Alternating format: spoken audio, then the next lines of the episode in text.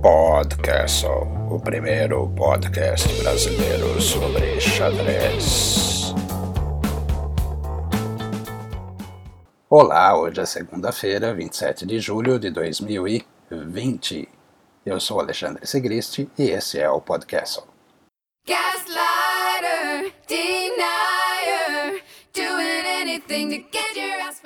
Na semana passada, circulou pelas redes sociais um meme. Era uma foto de um garotinho, garotinho mesmo, bem criança. O garotinho jogando uma simultânea contra vários senhores grisalhos ou de barba branca.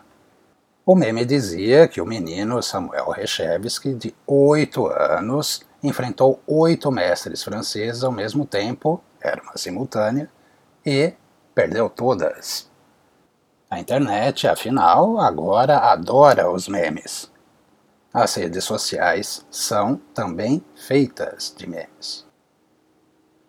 Há um meme muito parecido com esse, só que com o Bart Simpson. Isso mesmo, Bart Simpson. Bart faz lá uma simul de xadrez, joga rápido vários tabuleiros. Alguém comenta. Esse garoto deve ser um gênio. Então, um tabuleiro após o outro, Bart Simpson vai levando checkmate. A simultânea do menino Rechevsky realmente aconteceu. Em 1920, Rechevsky tinha 8 anos. Só completaria 9 anos em novembro. Rechevsky, vale lembrar, era muito forte desde muito novinho. Virou uma atração, virou uma celebridade mirim e fez várias simultâneas pela Europa. Na de Paris, a simultânea da foto e do meme, Semi enfrentou 20, não apenas 8, mas 20 jogadores. Não eram exatamente todos mestres, nada disso. Eram jogadores de xadrez, entusiastas, aficionados. Samuel Rechevsky simplesmente venceu todos. Todos. Todos os 20 adversários. Numa simultânea. Aos 8 anos. Incrível, não é mesmo? Existe uma outra história muito curiosa sobre essas simultâneas do Rechevsky. Essa outra história é contada pelo Kasparov no volume 5 da série dos antecessores, aquela série que a gente se acostumou a chamar predecessores. É o livro do Fischer. Nesse volume, o volume 5, é contada a história da simultânea de Amsterdã, na Holanda. De novo, 20 jogadores, mas, na Holanda, Rechevsky não conseguiu o score perfeito, não fez 100%. Ele venceu 17, empatou duas e perdeu uma.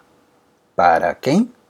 Para ninguém menos que Max Avey, sim, o futuro campeão mundial.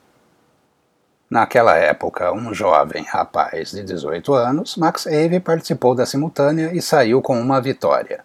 Dizem, dizem que Eve ganhou uma peça na abertura ou um pouquinho depois, ficou em vantagem decisiva e, educadamente, ofereceu empate. E não é que a criança recusou? Quanta audácia! Essa partida, Rechevsky Eve, Amsterdã, 1920, você encontra no comecinho, no início do volume 5 da série Antecessores, ou, se você preferir, Predecessores.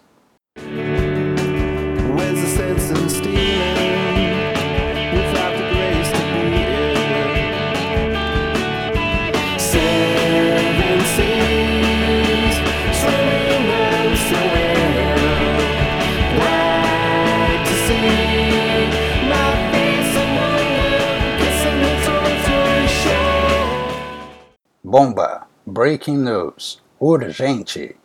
Torneio online com os melhores do mundo. Magnus Carlsen liderando. É, quanta novidade! Ok, teve o Gelfand jogando H4 no lance 9, incomum, sem dúvida. Mas Boris várias vezes mandou uma bomba H, o H4, contra a Greenfeld. Hoje foi na catalã. Bem mais radical. Falando em radical, e o Magnus jogando no barco?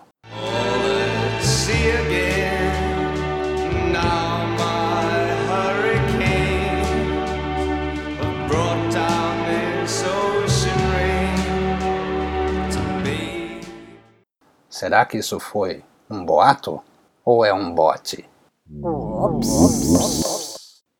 Segue no ambiente online, no site Chess24 ou Chess24, o Legends of Chess. Até agora, o único que tirou uma lasca do campeão mundial foi, claro, Vassili Ivanchuk. Alô? Alô? Alô? Alô? E Jan Nepomniachtchi também vem atropelando e segue o campeão mundial de perto. Nepo e Carlsen vão se enfrentar na oitava, penúltima rodada amanhã, terça-feira. Depois, os quatro mais bem classificados jogam as fases semifinal e final. Agora algumas daquelas informações de bastidores. Assinantes premium perguntaram sobre o torneio se chamar Lendas do Xadrez e não ter o Kasparov entre os jogadores. Ian Gustafsson disse, meio que a boca pequena, que Gary teria sido convidado, teria sido sondado. Pessoalmente e, sinceramente, essa ideia nem passou pela minha cabeça. Eu entendi que a ideia do torneio Legends of Chess era chamar alguns jogadores mais ou menos veteranos e mesclar com alguns dos atuais integrantes da elite. Perguntaram também de uma outra lenda. Falaremos disso no próximo podcast.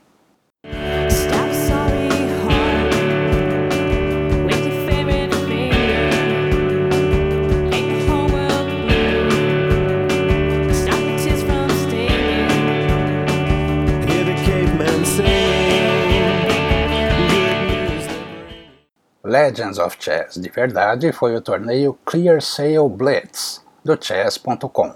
Veja só quem jogou. Rafael Leitão, Gilberto Milos, Evandro Barbosa, Iago Santiago, Felipe Odebs, André Diamant, Henrique Meking, Everaldo Matsuura, Alexander Fier, Luiz Paulo Supi, Roberto Molina, Renato Quintiliano. Rafael Leitão, Gilberto Milos, Evandro Barbosa, Iago Santiago, Felipe Odebs, André Diamant, Henrique Meking, Everaldo Matsuura, Alexander Fier, Luiz Paulo Supi, Roberto Molina, Renato Quintiliano. É. A fase de grupos foi jogada na sexta-feira. O quê? Como é? Ah, sim. Krikor Mkhitaryan não jogou, mas foi um brilhante apresentador comentarista do evento todo. Eu vivo dizendo, gente, Cricão é show, Cricão é outro nível. É outro nível. Essas verdadeiras lendas do xadrez nacional foram divididas em dois grupos. Isso foi jogado na sexta. As eliminatórias, em matches, foram jogadas no sábado e definiram as semifinais do domingo. Na grande final, domingo à noite, Alexander Fier contra Rafael Leitão. Match de 12 partidas. Se necessário, mais duas. Em último caso, teria Armagedon. O título ficou com Alexander Fear, fear. 7 a 5. Eu consegui acompanhar boa parte das quartas, entre o Quinte e o Molaina, e quase tudo, praticamente o match todo da final, Fier e Rafael. Muito legal, muito, muito mesmo.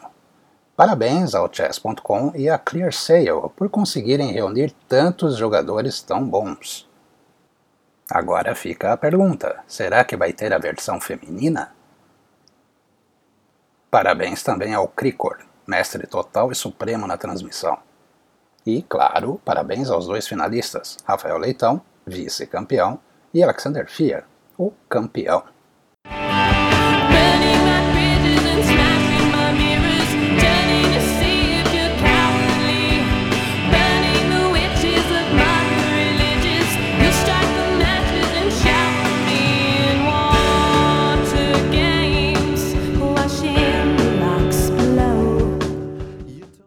Agora abrindo aqui um espaço, ampliando um pouco o assunto, mas não tanto. Vou falar sobre um podcast, digamos, sobre cultura. É um podcast de quatro jornalistas espetaculares. Mas não, não sai daí não. Tem xadrez, tem xadrez, fica aí. O podcast é o ABFP, ou Álvaro, Barcinski, Forasta e Paulão.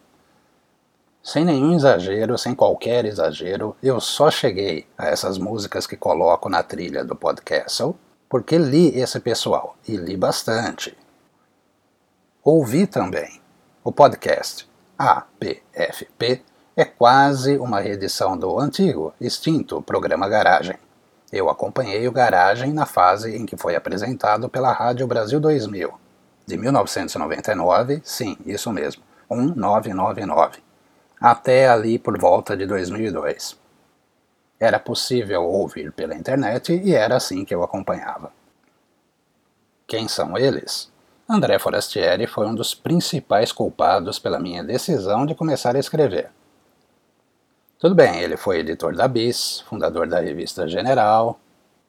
Forastieri tem um currículo estelar, mas foram as colunas dele sobre quadrinhos, isso mesmo, sobre gibis, que me fizeram virar fã e que me fizeram perceber que eu gostava de escrever. O outro André, André Barcinski, é autor de vários livros sobre cultura, principalmente cultura popular, e tem aquele tipo de texto que te deixa com vontade de ouvir o disco, ver o filme, ler o livro. Paulo César Martins, ou Paulão, é o que eu menos acompanhei. Paulão conhece tudo de música, sabe todos os detalhes, até mesmo das coisas mais obscuras. E tem o Álvaro. Álvaro Pereira Júnior é, atualmente, repórter do Fantástico. Ele já foi um dos editores do programa da Globo. Escreveu colunas memoráveis na Folha de São Paulo. Estudou no MIT, isso mesmo, MIT, MIT. E Álvaro adora xadrez. Adora de verdade. Adora ao ponto de falar sobre o nosso nobre jogo no finalzinho do podcast. Não sei se você vai gostar do ABFP. Se quiser jogar sólido, é só ir direto na parte do xadrez. Coloque em 1 hora, 30 minutos, 35 segundos. É nesse ponto que Álvaro começa a falar de xadrez. O assunto rende. São mais de 8 minutos no podcast. Tem as piadinhas, claro, mas Álvaro Pereira Júnior fala coisas bem legais. Dá para ver que o jornalista tem um interesse de apaixonado e recomenda o canal do Cricor no Twitch. Acho que vou começar uma outra campanha aqui. Alguém, por favor, faça essa conexão Cricor Álvaro. Alguém, por favor, apresenta os dois. Além do canal do Cricor, são mencionados os super torneios online dessa época de pandemia, o Clear Sale e, claro, tem o Mequinho. Inclusive, há uma revelação que não é feita pelo Álvaro, de um personagem mais ou menos famoso que é muito fã do Mequinho, muito, muito mesmo. Ele até tirou uma foto com o grande mestre. Não vou estragar a surpresa. Ouve lá e descubra você mesmo. Só toma cuidado, o podcast tem bastante palavrão. Eles não costumam perdoar ninguém, são bem ácidos em alguns assuntos, e os primeiros minutos desse episódio são bem, digamos, alternativos mas vale muito a pena ouvir. Bom, eu sou um pouco suspeito. Esse pessoal me inspirou demais. Se não deu muito certo, pode ter certeza que a culpa não é deles. Yeah, I'm broken. You're still sorry, and there's still no apology.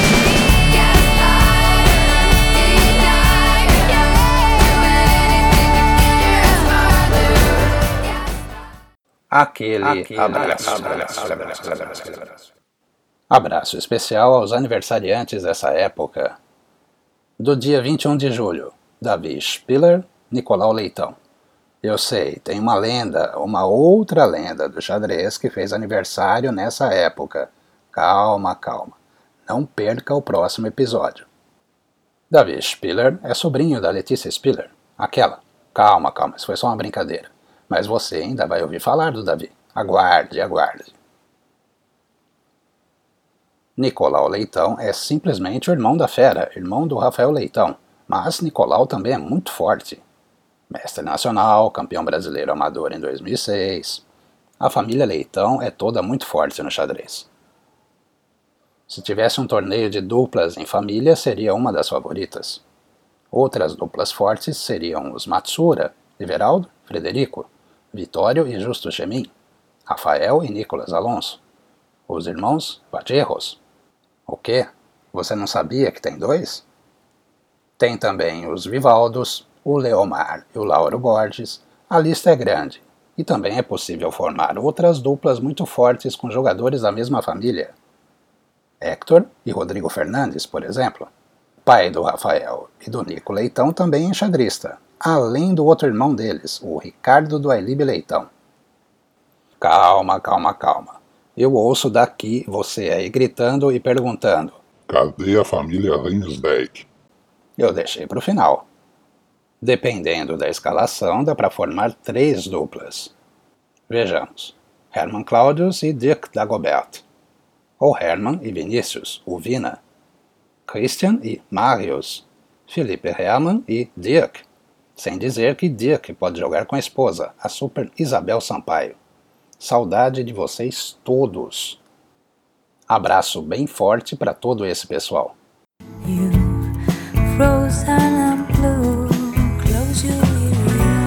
But every time we turn away, it surges like a tidal wave. If I would change for you. Abraço hoje foi, de propósito, longo. E tem mais. Tem um beijo especial e imenso para a aniversariante de amanhã. Delza, a minha Delza, companheira, namorada. Parabéns, Delza. e obrigado por fazer a minha vida cada vez mais feliz. Eu sou Alexandre Sigrist e este foi mais um podcast. Até mais.